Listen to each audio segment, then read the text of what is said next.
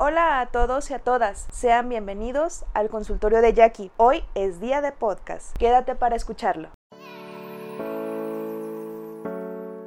Es un placer estar con ustedes hoy con un nuevo tema. Antes de comenzar, quiero hacer una aclaración. La finalidad de este video no es criticar ni juzgar, sino todo lo contrario, es aclarar los prejuicios y estereotipos hacia los adultos que somos gamers, otakus, frikis, geeks o todo lo anterior. El por qué me enfoco en los adultos en este podcast es con fines prácticos, ya que es un tema muy extenso. Aunque algunos ya sepan el significado de estos términos, mencionaré muy brevemente a qué hacen referencia. Un gamer es una persona que gusta de los videojuegos y todo lo que tenga que ver con ellos un otaku. Es aquella persona que ve anime, lo cual es animación japonesa, lee manga, que son las historietas japonesas, le interesa el cosplay, la cultura japonesa en general, así como lo que es el J-pop, el K-pop, que viene siendo la música, y ya sea los doramas coreanos o chinos friki. Esto tiene una connotación entre excéntrico, raro y extravagante. Sin embargo, lo que es otaku y friki a veces tienden a utilizarse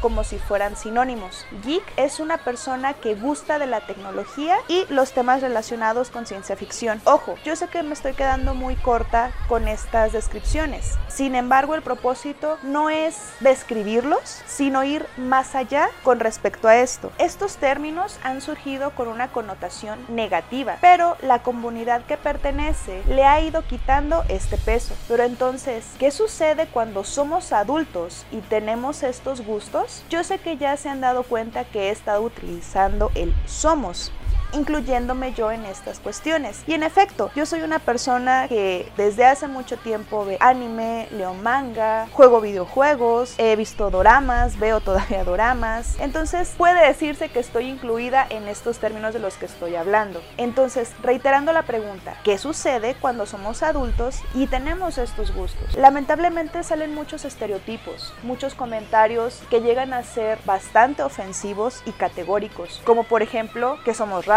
que somos antisociales, que somos personas ensimismadas, que somos infantiles, inadaptados, inmaduros, que solo hablamos de esos temas, que no somos buenos trabajando, que perdemos el tiempo, que ya estamos grandes para esas cosas, que no vamos a llegar a nada, que así no vamos a tener novio o novia o que no nos vamos a casar. Y esto es solo por mencionar algunos pocos de los comentarios que llegan a decir y a veces suele ser tanto el bombardeo de que preferimos esconder, entre comillas, estos gustos, pensando incluso que somos poco profesionales si estos gustos se notan de alguna manera. Algo así como en el anime de Wotakoi. No voy a generar spoilers por si alguien no lo ha visto y le interesa, simplemente voy a hacer referencia a él porque uno de los personajes principales dice que es necesario esconder estas aficiones. Es decir, en este anime manejan mucho lo que es este tabú y estos estereotipos hacia las personas que estoy comentando, otakus, frikis, gamers y geeks. Sin embargo, una manera de irnos quitando estas etiquetas es dejar de decírnoslas nosotros mismos, que deje de preocuparnos el que dirán. No es que seamos poco profesionales ni menos que otras personas, y si nos ponemos a pensar, la mayoría tenemos una carrera, un trabajo, nos desenvolvemos en diferentes ámbitos e incluso podemos conjugar estos gustos en nuestro desempeño laboral. De esta manera, sacándole jugo a la creatividad. Incluso también cabe mencionar a aquellos y aquellas que vuelven estos gustos infantiles, entre comillas, en su trabajo, como grandes cosplayers, diseñadores, programadores, escritores, dibujantes y jugadores profesionales. La primera vez que yo como psicóloga salió esta parte otaku, la verdad fue con bastantes reservas. Así como he mencionado anteriormente, yo trataba de esconderlo pensando que se me iba a etiquetar de poco profesional o que no sabía hacer bien mi trabajo. Pero recuerdo muy claramente una ocasión en la que me estaba costando generar lo que llamamos rapport con el paciente, esta conexión.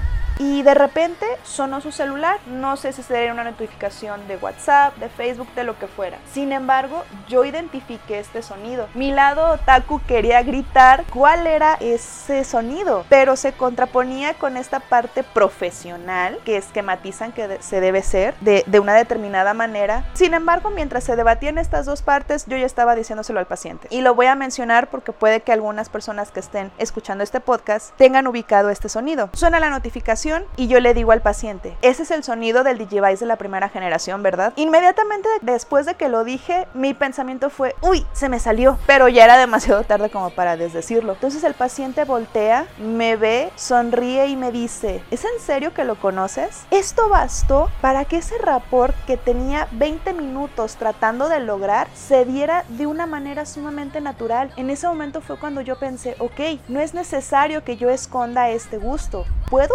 a mi favor. Y me ha pasado en otras ocasiones con pacientes de diferentes edades, adolescentes, adultos, en donde se sienten cómodos hablando sobre eso porque es aquí no me juzgan, aquí no me critican, aquí realmente puedo hablar con gusto de un determinado videojuego, que si va a ser el estreno de un anime, que si un manga se atrasó. Entonces creo que hemos estado siendo muy limitantes con nosotros mismos sobre esto. Hay algo que maneja de una manera bastante grande todo ese, estos como submundos, por llamarlo de alguna manera, en donde somos creativos, en donde somos ingeniosos. Entonces, si estas cosas son tan buenas, ¿para qué criticarnos? ¿Para qué decirnos que no somos buenos o que no somos normales? La normalidad es algo totalmente subjetivo. Es por eso que te invito a que te atrevas a ser tú mismo y tú misma. El quitar ese aún persistente estereotipo que debe ir quedando realmente obsoleto. Es un gusto, es un desestrés, es una libertad donde incluso podemos sacar un potencial de imaginación e ingenio como mencionaba anteriormente. No permitas que te encasillen ni tú lo hagas contigo mismo o contigo misma. Dicho de otra forma, no te limites y diviértete. El ser adulto no significa que todo esto tenga que dejar de gustarte. Así que adelante, hazlo, disfrútalo, aprovechalo. Tal vez puedas sorprenderte de los resultados que puedes obtener al hacer esto. Yo soy psicóloga, soy otaku, soy gamer y soy friki. Y esto es como un paréntesis cultural. La verdad, mientras estaba preparando este podcast, estaba escuchando el soundtrack de un juego que se llama Gris, que por cierto, si no lo has jugado, te lo recomiendo mucho. El día de hoy damos por terminada la sesión, así que buenos días, buenas tardes, buenas noches. Hasta nuestra siguiente sesión.